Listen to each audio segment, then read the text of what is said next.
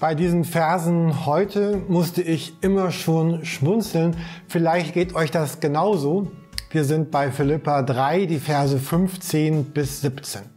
In Vers 12 hatte Paulus ja von sich gesagt, ich denke nicht, dass ich irgendwie schon am Ziel angekommen bin, sondern ich jage dem Ziel nach. Und ich finde, das ist eine sehr gute Beschreibung vom Glauben.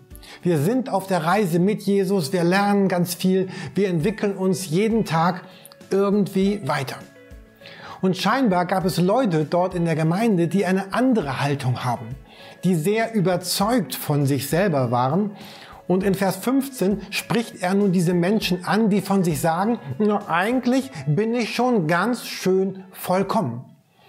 Und Paulus sagt, super, du bist vollkommen, dann leb das doch. Dann setz das um. Mach Erfahrungen mit diesem Vollkommensein im echten Leben. Und ich muss dann schmunzeln beim zweiten Teil, äh, wo er sagt, wenn du das tust, wird Gott dir unterwegs noch alles zeigen, was noch nötig ist und was dir fehlt. Gott müsste ihnen ja gar nichts zeigen oder offenbaren, wenn sie tatsächlich so vollkommen wären, wie sie sagen, dass sie es seien. So, was bedeutet das denn nun aber für uns heute? Ich treffe immer wieder auf Menschen, die sagen, ich bräuchte irgendwie mehr biblische Lehre, mehr Input, mehr Schwarzbrot, mehr Erkenntnis und du Kirche, du musst mir diese tiefe Erkenntnis geben. Und gleichzeitig habe ich oft den Eindruck, dass sich ganz zentrale Themen von Jesus im Leben genau dieser Menschen noch gar nicht wirklich verwirklicht haben. So einige Beispiele, anderen zu vergeben. Güte und Milde statt Beurteilen im Leben zu haben, ein Herz für Menschen am Rand der Gesellschaft zu entwickeln, Bitterkeit gegen Barmherzigkeit auszutauschen, mein Geld jetzt tatsächlich großzügig abzugeben, mich verbindlich einzusetzen und gleichzeitig bescheiden zu sein, loszulassen.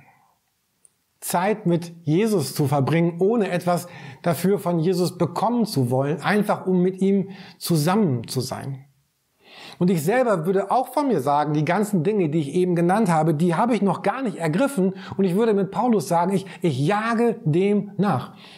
Es gibt eine Falle im Christsein die sagt, ich, es geht zuerst darum, ganz viel zu wissen, ganz viel begriffen zu haben, ganz viel erklären zu können, ganz tiefe Erkenntnisse haben, zu haben, mit großen Worten über einen großen Gott reden zu können.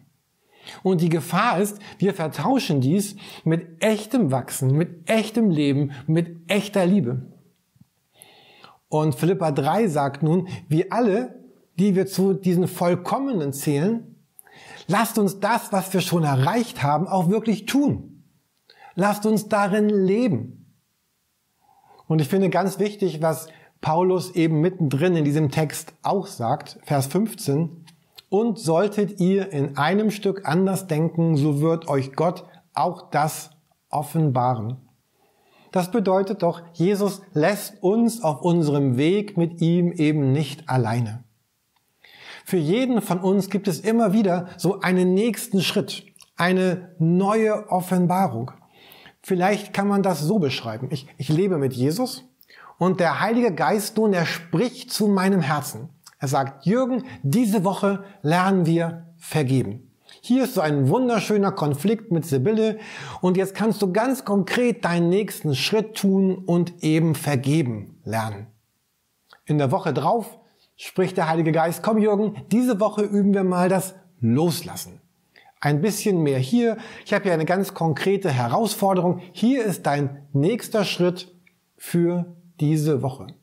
Und irgendwann sagt er, na das mit der Vergebung war eigentlich schon ganz gut, aber Jürgen, da geht noch mehr. August üben wir gemeinsam Vergebung Teil 2. Und ich stelle mir vor, wenn ich das Jahr für Jahr genauso lebe, und auf Gottes Stimme achte, was wird das denn für ein fantastisches Leben werden?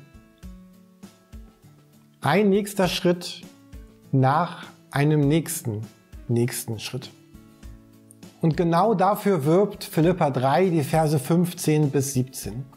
Lebe, was du glaubst. Während du das tust, wird Gott dir alle nächsten Schritte und alle nächsten weiteren Einsichten schenken, und so wird unser Leben richtig, gut, erfüllt und frei werden, so wie Gott es sich für unser Leben gedacht hat.